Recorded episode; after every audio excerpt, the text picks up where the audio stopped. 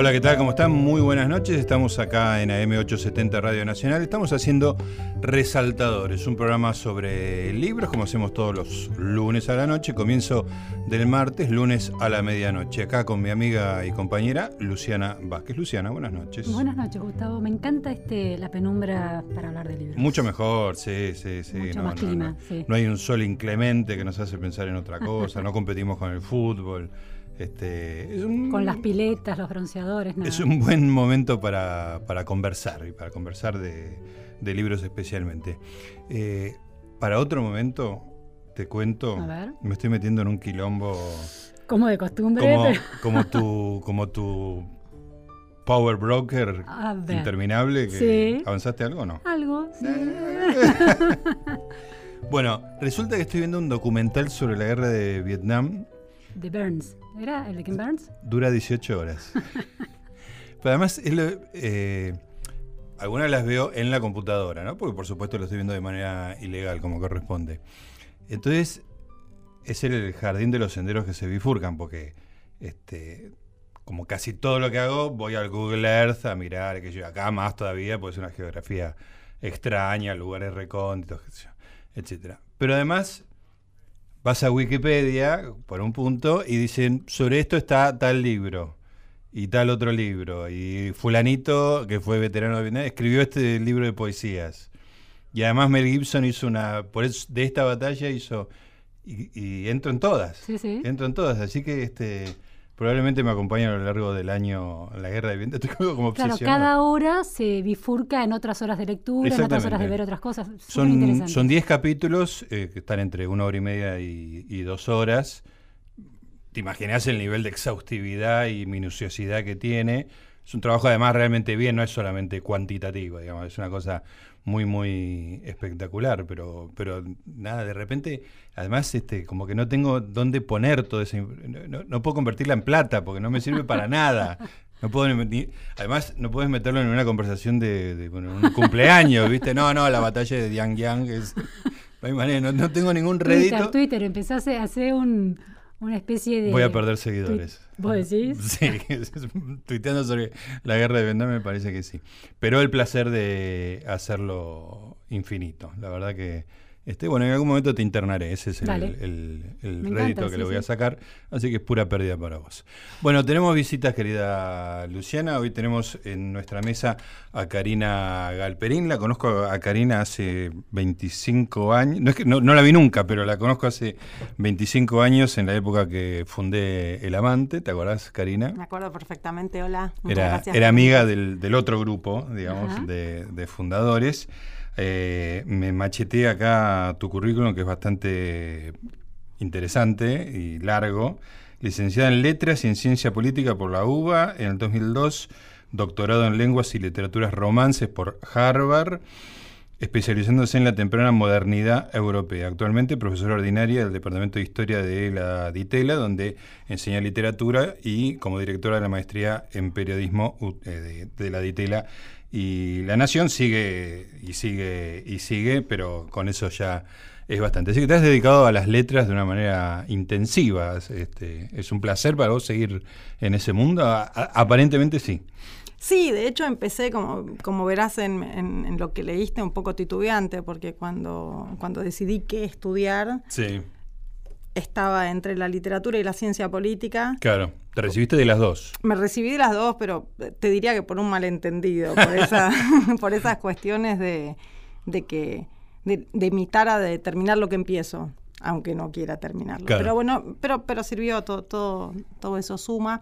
Pero yo me fui bifurcando o fui en el camino que parece un camino por lo mismo, fui cambiando muchas veces, porque así como empecé con esas dos cosas y me, me enfoqué en la literatura, después cuando me fui a hacer el doctorado, yo me fui a hacer el doctorado en literatura latinoamericana, como todo el mundo acá. Claro. Y llegué allá y descubrí otro mundo y me fui rápidamente para la temprana modernidad, para el Claro. renacimiento, que acá... No, no. ¿A qué llamamos temprana modernidad?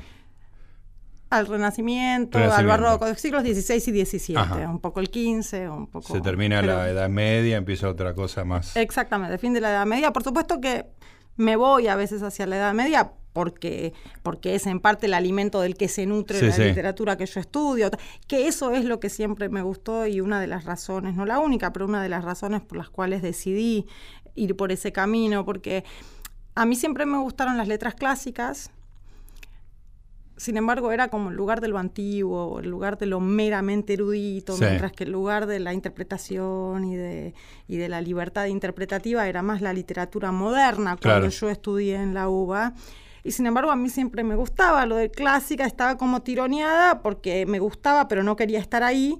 Y me pasaba lo mismo, pero al revés, en la literatura contemporánea. Entonces, cuando yo llegué a Estados Unidos, en donde todo estaba pasando en el Renacimiento, estaba, yo llegué a Harvard, estaba, recién había llegado Stephen Greenblatt, estaba la cosa de Chartier, estaba toda, toda la innovación teórica Ajá. estaba ocurriendo en ese periodo. Y, y a mí, me- y yo descubrí que además de que me, me fascinaban muchos de esos textos que empecé a estudiar ahí, porque era obligatorio tomar, tomar cursos en la literatura española del Renacimiento, donde yo estudié, me di cuenta de que estudiar eso me obligaba, cosa que me encantaba, a estudiar otra vez literatura clásica, tuve que volver a muchos latines Sí. en, en Estados Unidos, la literatura clásica y la literatura medieval, era obligatoria. Entonces yo estaba estudiando algo que me obligaba a, a, mm, leer un periodo que para mí siempre era muy importante porque yo cuando estudiaba esos periodos sentía que tenía herramientas de interpretación que me permitían anclar en algún tipo de saber que no era meramente especulativo, sino que había cosas que yo tenía que saber Sí. eh, y que me hacían interpretar los libros de una manera mucho más rica. Entonces yo ahí dije, voy por acá, porque siempre pensé, y no sé si estoy equivocada, que si yo estudiaba eso, iba a poder seguir haciendo, leyendo la literatura del siglo XIX, XX, Sí. XXI. Pero que si yo iba a la literatura del XIX, XX y XXI, después no iba a No poder ibas a ir para atrás. atrás. O sea, era un Que camino había- de una sola vía. Había herramientas que yo no Claro. iba a tener y que para esa literatura tenía Claro. que tener sí o sí. Así que ahora tenés todo. Así que ahí, ahí- cubrís todos los mundos. ahí- ahí. Excelente. Karina, el, claro, la- el conocimiento erudito de ese pasado literario como una caja de herramientas para eventualmente después interpretar esa literatura que, en principio te había parecido interesante. ¿Qué, ¿Cuál era la literatura latinoamericana que con la que presentaste, te aplicaste a la beca? ¿Qué, qué pensabas hacer?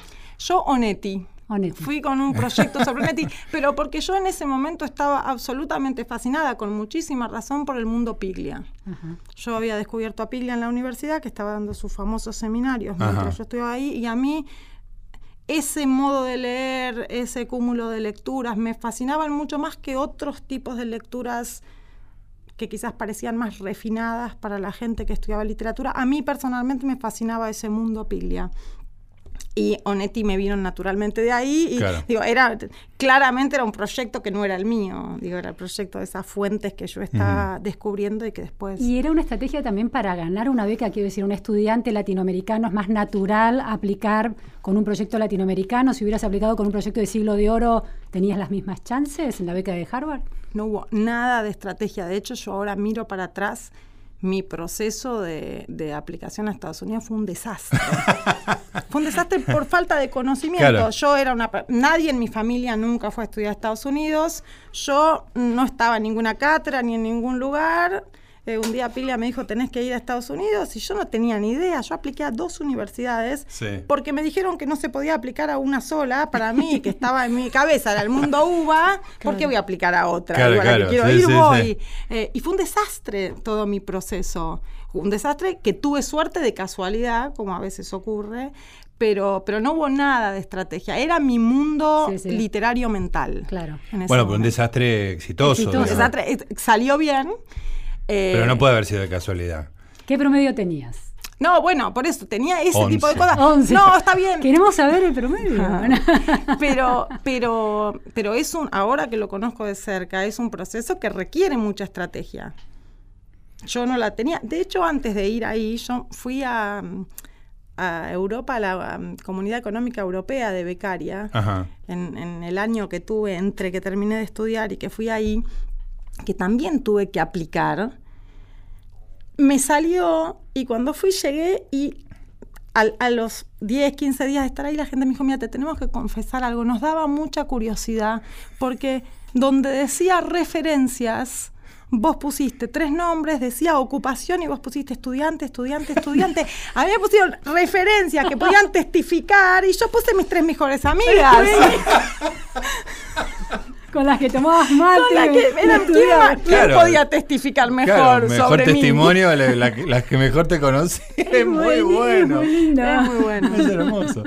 O sea, tenías eh, una ingenuidad espectacular. Mayor que la media, te Sí, sí, sí. Digo, eh. una desproporción entre su, la, potencialidad que tenía y la, falta de, información. ¿Sabes que yo creo? Eh, sí, sin duda, no te voy a decir que no, pero creo que en parte, en mi generación, todavía no estaba tan aceitado como ahora eso de irte a estudiar afuera. Ahora mis hijos van a tener un montón de gente a quien preguntarle. Yo no tenía. mi papá profesionalizado del Hospital Fiorito, mi papá no tenía ni idea, no tenía amigos, yo no tenía amigos familiares, no tenía. Sí, sí, sí, sí. Eh, mis amigos eran los de los del amante. Pedro, Pedro Rey y Sergio Alvin.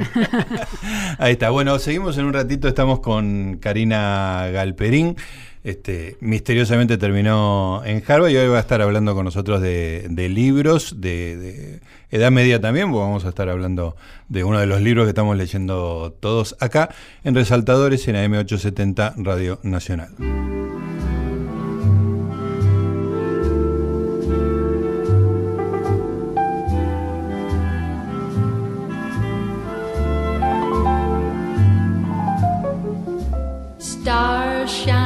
Bright above you.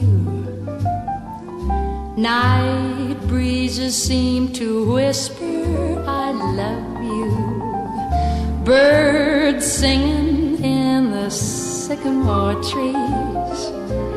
Dream a little dream of me. Say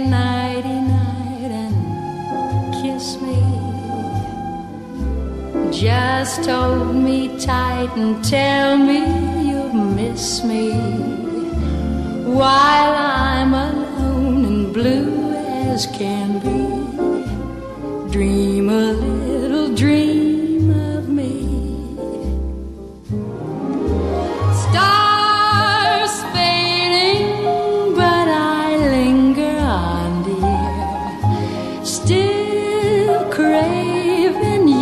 kiss. I'm longing to linger till dawn, dear. Just saying this. Sweet dreams till sunbeams find you. Sweet dreams that leave all worries behind you. But baby. Dream a little dream.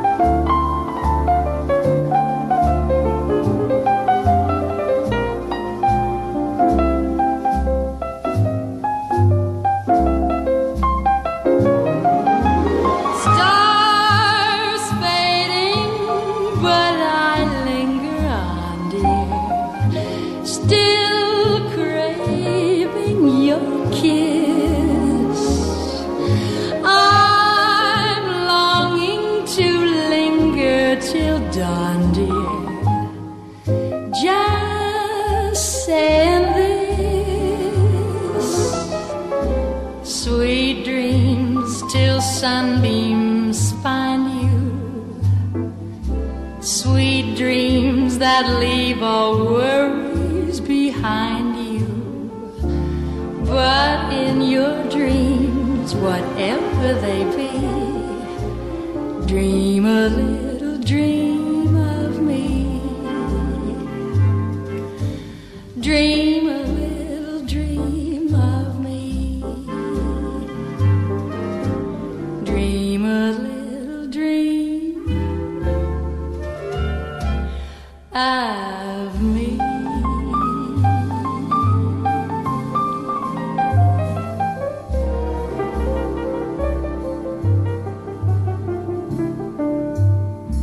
Hasta la una, resaltadores.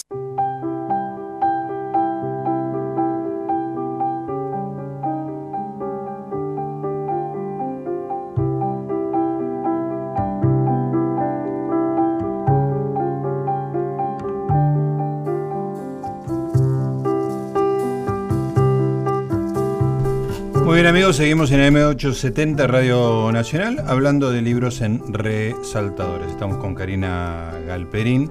Contame qué, qué das en, en la Ditela, ¿Qué- de qué son tus clases. Eh, doy varios cursos. Uno de literatura, de lo que serían los grandes hits de la literatura medieval y renacentista, que es el curso que a mí más me gusta y en el que yo ya enseñaba Dante. Sí.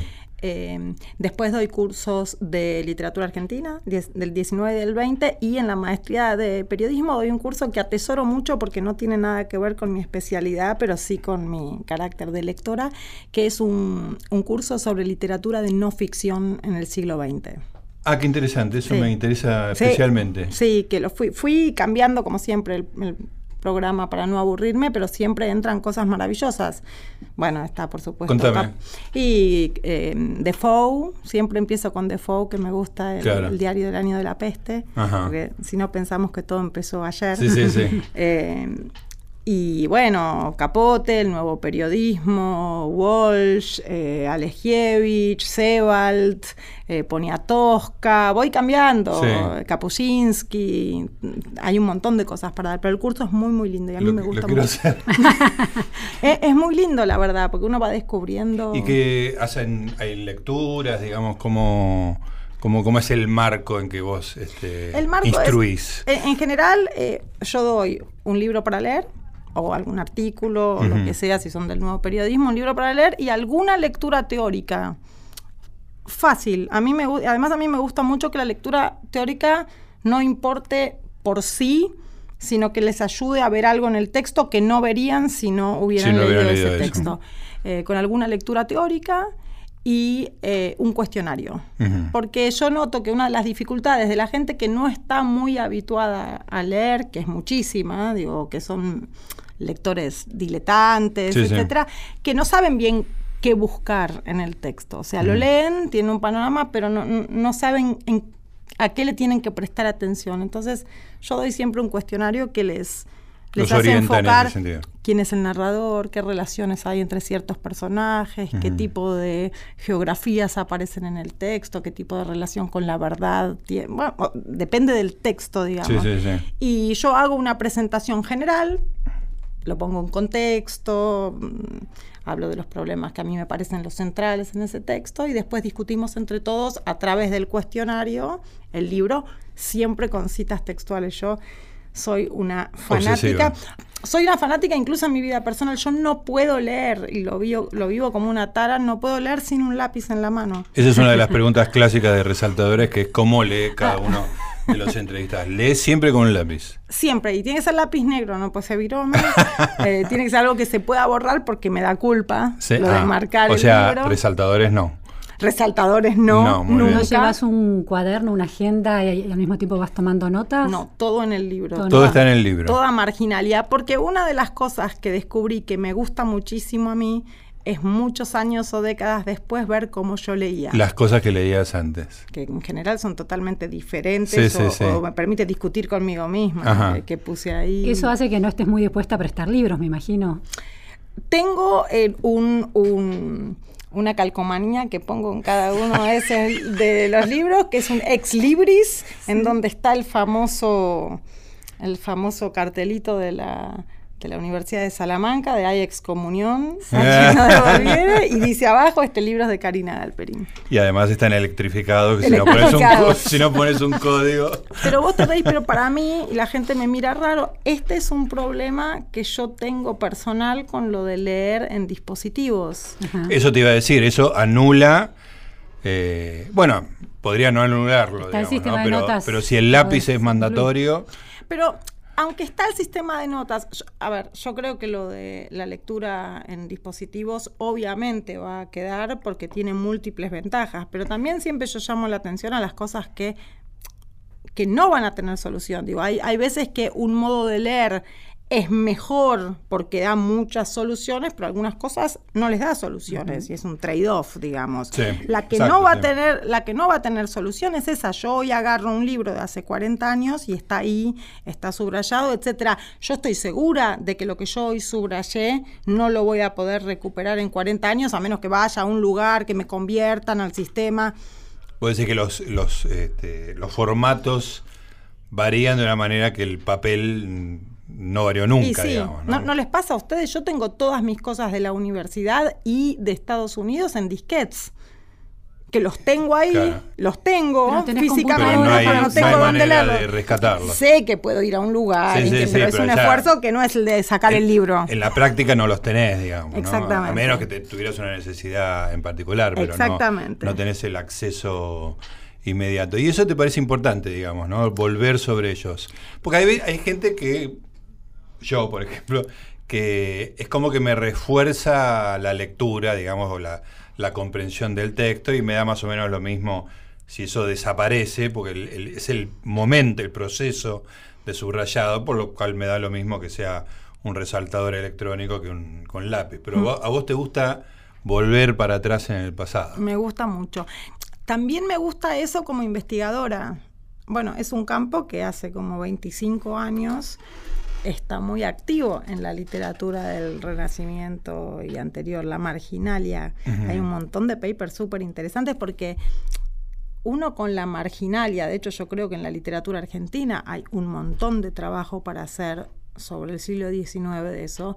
Nosotros ahora sabemos bastante de qué leía la gente del pasado, pero no sabemos tanto cómo leía. Claro. Y la marginalia te da un acceso fenomenal a cómo leía. Sí. ¿Qué es lo que les llamaba la atención?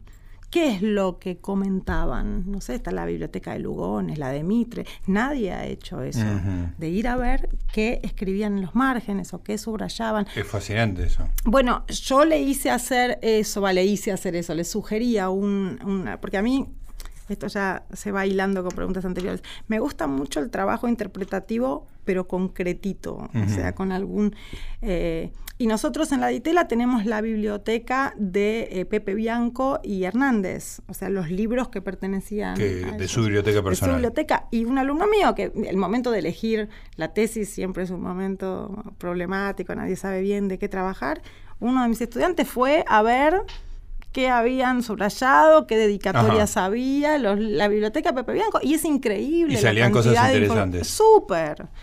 Aparte, aparte de cómo leían, qué tipo de relaciones intelectuales tenían, en qué idiomas leían, qué Mm. tipo de ediciones. Claro. Hay, hay un montón. En, en los textos de no ficción que propones en ese curso en Ditela, eh, los textos que son, por ejemplo, en inglés, en un idioma bastante accesible, ¿propones leerlos en el idioma original? Eh, no, sí, no, digo, saben que está en el idioma original, el que quiere leerlos en idioma original puede leerlo y el que no, no. Y como especialista, es, esa diferencia entre leerlo en una buena traducción o en el idioma original, para alguien que puede leer el idioma original, ¿aporta algo? ¿Es significativa? Sí, ese es un buen tema después para hablar también eh, sobre Dante. Eh, yo soy, yo prefiero que, que la gente lea a que no lea. Y si no puede leer en traducción, que no lea en traducción. Uno de los textos, por ejemplo, uno de los más importantes de ese curso que está en inglés, que es el de Capote. Capote es un maestro de la escritura en un sentido muy minucioso, es un Claro. maestro de la puntuación, es un maestro Claro. de la prosodia, es un maestro, o sea, es un tipo obsesivo.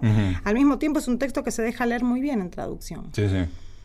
Yo, yo digo, si estamos en, una, en un estudio de especialistas, sí, pero a mí el acceso, yo soy muy permisiva, a mí me interesa mucho más captar lectores y que el lector de lo que pueda disfrute del texto que decirle, ah, no, si no lo lees en el original estás leyendo de segunda. No.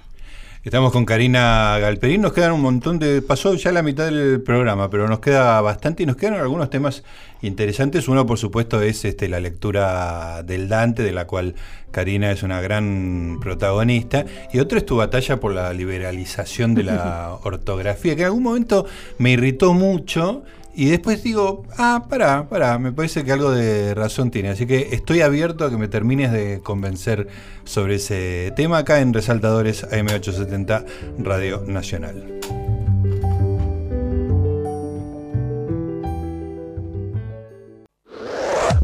Resaltadores. Segunda temporada en Nacional.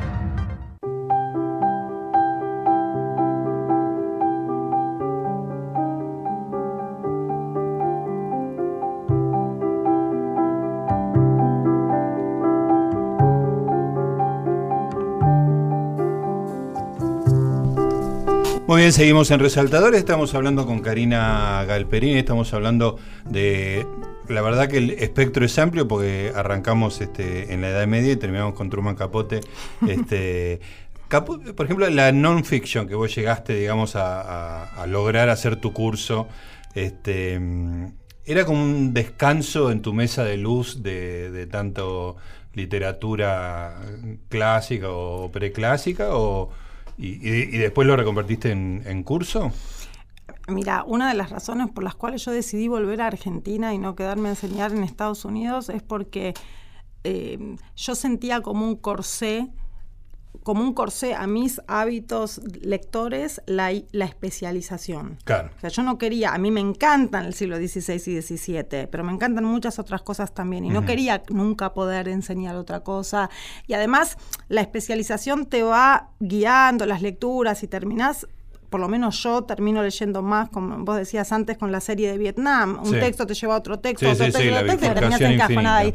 Yo volví acá y la verdad es que ese curso surgió so- por razones mercenarias, te diría, porque yo fui a hablar con alguien de la Ditela para ver si había algo que yo pudiera enseñar, nada en mi campo, pero cuando me estoy yendo me dijeron, ¿y no podrías enseñar nada en la maestría en periodismo? Yo para adentro pensé, no. No.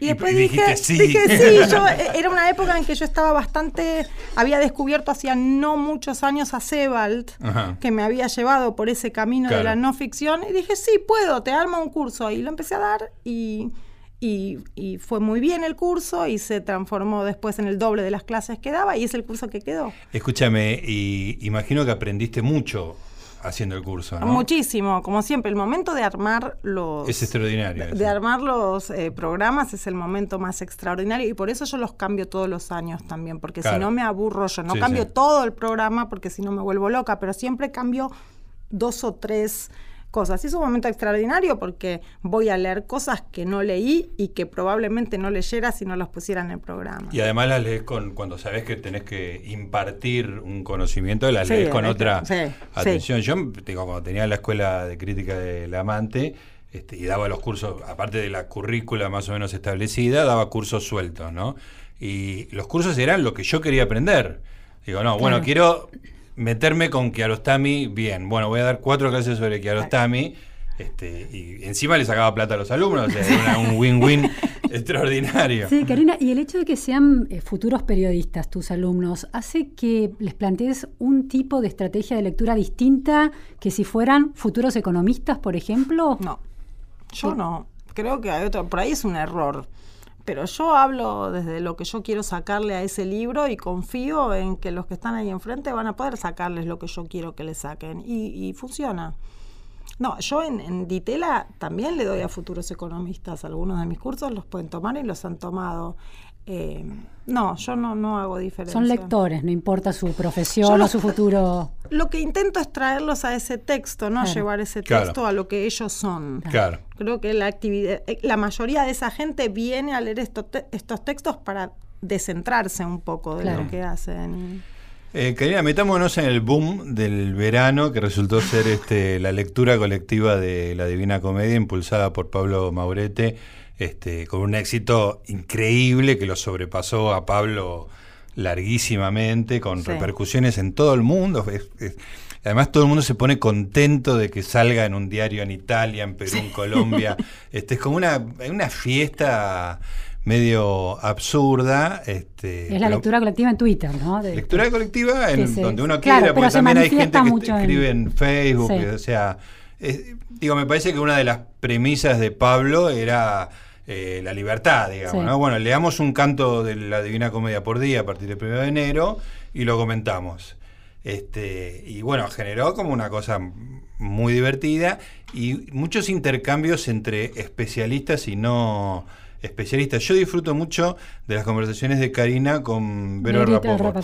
Verito eh, sabe mucho de economía, es muy formada, pero no tiene una formación en letras, pero es una persona muy inteligente, muy, por parte con Muy mucha- libre. muy libre, con mucha este, eh, personalidad, digamos, para encarar algo desconocido. Y son deliciosos los diálogos sí. entre ellas dos, porque son, o sea, es, hay, hay una autoridad y hay una persona inquieta. Yo Sí, una lectura salvaje de, de la Divina Comedia, Sí, me sí, parece. es- Bueno, yo le- creo que le contaba antes a Luciana, yo no soy autoridad en la Divina Comedia, no es mi campo de estudio, no es... Tengo otra- no, Sí, 200 sí. cuadras de ventaja. No, bueno. No, no nos engañemos. Por lo que te decía antes, por las herramientas que tengo Sí, para sí. ver, pero ese texto es la primera vez que lo estoy leyendo así. Claro. Te ganas la beca de la. Divina Comedia si tenemos que darla. Pero a mí, yo te digo, esto es, es una exageración y no tanto. A veces pienso que lo leo para comentarlo con Berito. porque, porque, Hay que decírselo. sí, pero porque ese es mi público. Claro. El, el público que a mí me gusta. Yo creo, y creo de hecho que tenemos, la gente que hacemos literatura académica, tenemos un problema, que hemos dejado de hablarle a un público general. Educado, digamos. Sí, sí. Antes, hace 50, 60 años, cualquiera que leyera cualquiera de los grandes críticos, qué sé yo, Auerbach, de toda esa generación, comentaba los libros con sus colegas, con Isaiah Berlin, con la gente Claro. que estaba al lado, que hacía otras disciplinas y podían hablar Claro, de porque eran literatura. gente inteligente Eran y gente abierta. inteligente a la que los libros de literatura les decían algo importante. Claro. Sí, sí. Yo creo que hemos perdido un poco esa importancia fuera de la gente que ya hace literatura, porque estamos en un nivel de especificidad que no sé si le interesa a la gente que está afuera. Por eso me gusta Sí, tanto sí, claro. Berito, porque Berito para mí es eso, es si este libro puede tener sentido para alguien como Berito, bueno, pues la literatura está salvada. Absolutamente, claro. Y además este la, la mirada externa de, de ella, digamos, yo me siento como, yo no, no participo, pero el miro, este, y me siento representado por ello porque son preguntas en apariencia ingenuas, digamos, ¿no? Este, y cuestionamientos Sí, sí. como ingenuos, pero por supuesto son de una persona muy inteligente, pero te obligan, obligan al más especialista a ponerse en una postura didáctica, digamos que es muy, muy entretenida además, ¿no? Aparte de enriquecedora.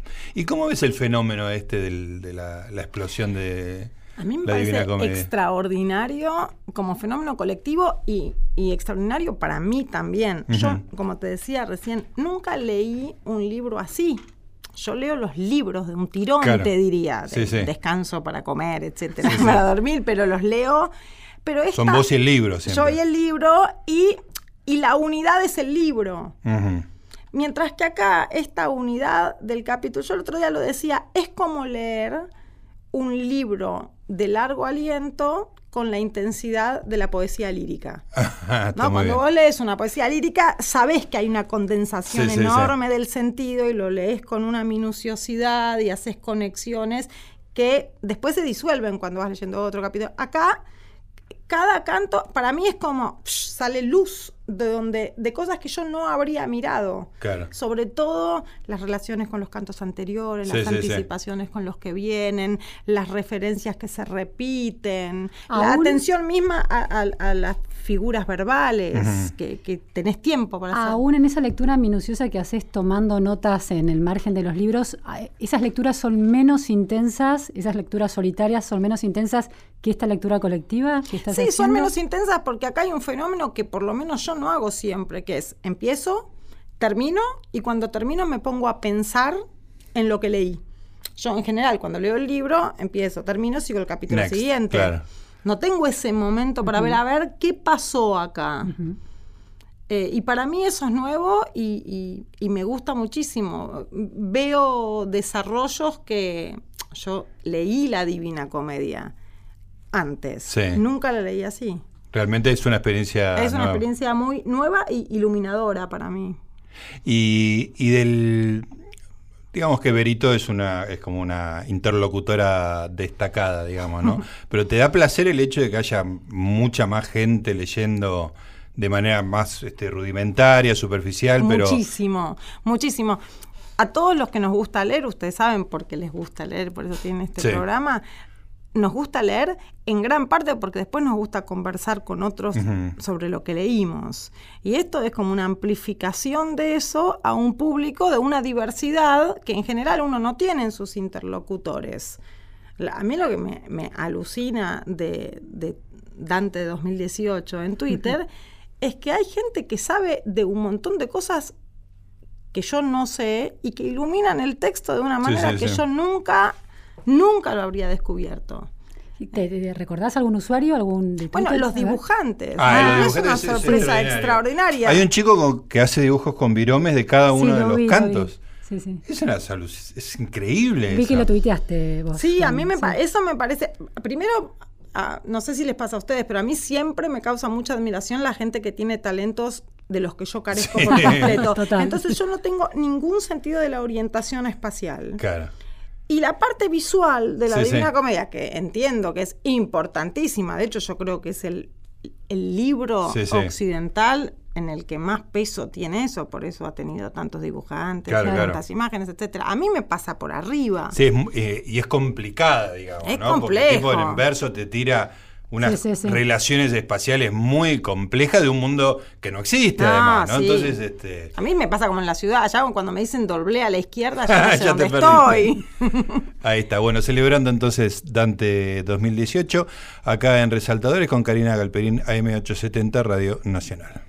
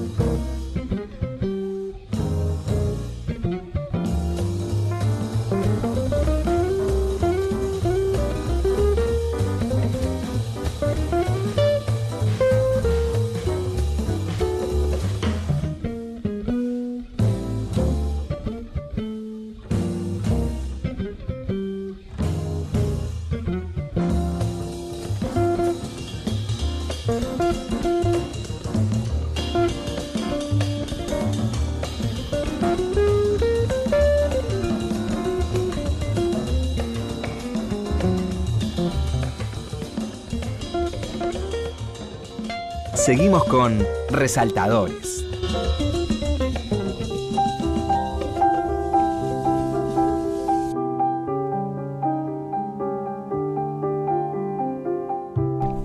Muy bien amigos, seguimos en esta noche de lunes, madrugada del martes, conversando de libros con Luciana Vázquez en Resaltadores, acá en AM870 Radio Nacional, hoy con la visita de Karina Galperín. Nos queda un ratito nada más para conversar, se nos pasó volando, pero no, me- no quiero que te vayas sin hablar un poquito del tema de la ortografía, con el cual hiciste una especie de intervención muy fuerte en la, en la discusión pública, este, que- pero la sostenés con muchísimo este, solidez, con mucha solidez.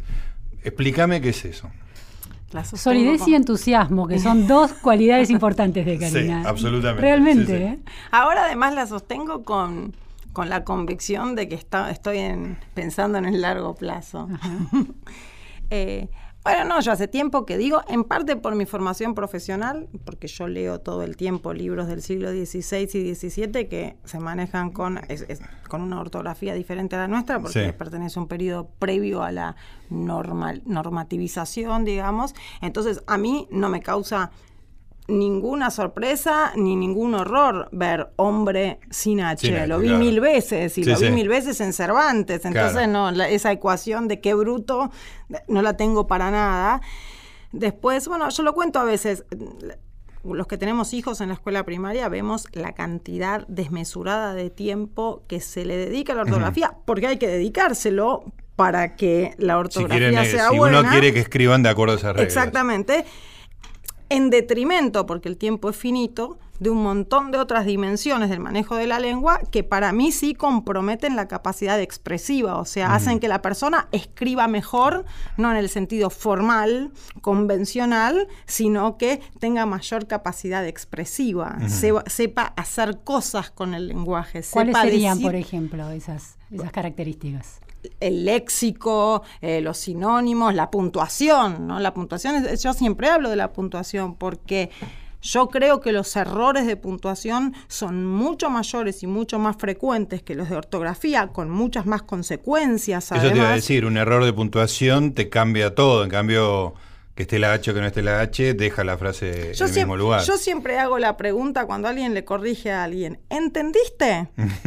¿Qué es el punto? O sea, Sí. ¿entendiste ahora con una coma puesta en otro lugar? ¿Entendés diferente? otra cosa. Entonces, Estás diciendo otra cosa. Está, pero si vos sabés manejar la puntuación, vos estás queriendo decir Sí, sí, otra sí. cosa, mientras que Claro. en el estado actual, y nadie ni siquiera nota los errores de sí, puntuación, sí. porque la gente puntúa mal toda. Sin embargo, los, los de ortografía son como un horror. es verdad eso. Eh, y para mí no tiene muchísima menos importancia. eh, y en gran parte, no en gran parte, en casi todos los casos que hay faltas de ortografía, responde a un problema que nos pone la lengua. Que si lo simplificáramos, ese problema no estaría más ahí, no habría falta de ortografía Sí. y podríamos dedicarnos a escribir bien en serio o a enseñar a escribir bien en serio. Entonces yo creo, yo siempre cuento la, cuento la, la anécdota, porque uno puede comparar con francés o con inglés. Antes tenías la F y la PH. Claro. La gente cometía falta de ortografía ahí. Ahora nadie com- comete una falta de ortografía, porque está solo la F. Claro. ¿Hemos desmejorado? Yo creo que No no. cambia nada eso. Ahora vos escuchás a los franceses que en la última modificación en alguno en alguna palabra, creo que en nenúfar querían pasar la PH a la F y el grito en el cielo. Esto es, esto es, eh, ¿cómo se dice? Nivelar para abajo. Claro. La decadencia de la cultura y, y yo creo que no es así. Ahora, tu posición, porque vos haces un diagnóstico con el que estoy totalmente de acuerdo, digamos, ¿no? Pero vos proponés algo a partir de eso, proponés que, que la, no sé, que, que la Real Academia acepte la liberalización de la ortografía. o- Bueno, yo propongo, yo no soy, yo no quiero una liberalización porque siempre no me dicen, "Oh, es- no, no propongo que escribamos cada uno como quiere. Yo estoy totalmente convencida de que es importantísimo y de hecho esa es la única función de la ortografía, es que todos escribamos las palabras de la misma manera, Claro. que facilita que eh, nos entendamos bien, que mismo, leamos claro. rápido, etcétera, etcétera. yo propongo empezar la discusión de cuáles son los problemas, que para mí son pocos en español y sin duda son poquísimos comparados con otras lenguas eh, que conocemos y que muchos manejamos, empezar a discutir algunos cambios. Algunos cambios son para mí fáciles, difíciles por el hábito, Sí. pero B larga y B corta es algo que no tiene No tiene ningún sentido. No tiene sentido. sentido. No es que ya no tiene sentido, no lo Nunca tuvo lo- No lo tuvo nunca. Nebrija, en 1492, ya escribe que nadie diferencia la B larga de la B corta. En 1492. Ya no se diferenciaba. no se diferencia en términos de sonido. ¿no? en términos Suena de igual. pronunciación, eran dos palabras, que dos letras que se Sí, sí, sí. pronunciaban En igual. inglés sí se diferencian. En inglés se Claro. diferencian. Eh, entonces, para mí, Yo estaba convencido de que, eh, que yo, en los, mis padres diferenciaban una B de la otra. En la pronunciación. Sí. bueno, es que ahí se dio un fenómeno ridículo, Que que, era es lo- que las. La maestras lo exigía. lo forzaban. forzaban Claro. para justificar la Claro. ortografía, Claro, pero no. era al revés. Entonces, B larga y B corta para mí no tiene sentido y la H muda no tiene ningún sentido. Es más, ahora que leemos la Divina Comedia, yo me sonrío siempre solita, no me ve nadie, porque el italiano muchas de esas Claro, H's no, las tiene. No las tiene, claro. Y, y- y no es ningún Claro. problema. O sea, la H y la B larga y B corta a mí me resulta ridículo que no esté en la discusión porque realmente no, no presenta ningún problema su eliminación o su, su simplificación.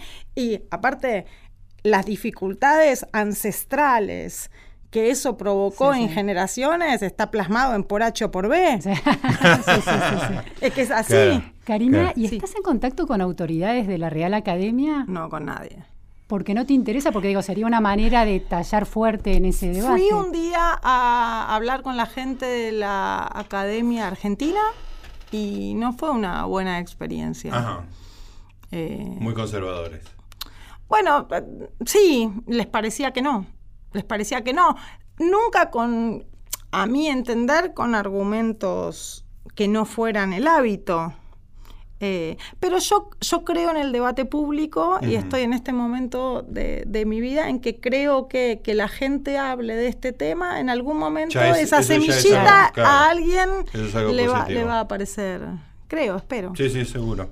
No, me, me convenciste eh, sobre todo el tema de la puntuación, que me parece que es algo que para eso tengo como una cierta sensibilidad, este, y es un, ma- un mal terriblemente extendido, ¿no? Que, que, que necesita para que uno domine la puntuación y que la domine con sutilezas, digo, más allá de punto y coma, eh, se necesita mucho tiempo de práctica. Y tiempo de práctica que no se hace porque no hay. claro. en la mucha toma de conciencia de, del valor de cada uno de esos instrumentos, ¿no? El punto y coma, la coma, de cuál es efectivamente en la comunicación la, la sutileza que está transmitiendo, porque me parece que, que no está muy claro eso, por lo menos en, en quienes enseñan a, a escribir en las escuelas y en, y en- inclusive en la universidad. Porque es muy difícil. Esa es la, la- digo, la ortografía es un signo de cultura y educación, de Claro. distinción, llamémoslo, fácil. Fácil. sí, sí. Porque Sí, sí, sí. o no, no Lo- tenés que pensar nada. O sea, Basta eso con sí o no. memorizarlo. Basta con memorizarlo. Mientras que la puntuación depende. Bueno, es que la Claro. puntuación además tiene una estructura lógica. Y, y la lógica es algo que repele a, la, a, la- Tien- a todo el mundo. digamos, tiene ¿no? una estructura lógica con las complejidades de la semántica. Claro. Que es que tiene la estructura lógica, pero a veces no. Claro, es Claro. arbitrario. Pero a veces Claro. vos podés hacer sí. otra cosa Sí, con sí, eso. sí. Entonces necesitas una formación y un entrenamiento tal en la puntuación que vos estando sola no puedas ver en el diccionario y que te diga qué tenés que hacer. Estás vos solo con tu estilo. Claro, ahí está, divertidísimo. Bueno, eh, la pasamos muy bien, eh, Yo Karina, también. muy, Muchas gracias muy por la invitación. este, muchos temas muy amplios. Estamos acá todos los lunes a la noche, la medianoche del lunes, cuando el lunes se convierte en martes, acá en AM870 Radio Nacional, con mi amiga y compañera, la señora Luciana Vázquez. Nos reencontramos el próximo lunes, martes. El, próximo lunes martes. Qué lío, esto que me pusieron un programa a la medianoche me hace un lío tremendo. Bueno, gracias a, a Santiago Pfeiffer, gracias al operador del día, que en este momento no tengo su nombre, pero lo saludamos de todas maneras. Nos reencontramos entonces el próximo, la próxima semana. Gracias, chao.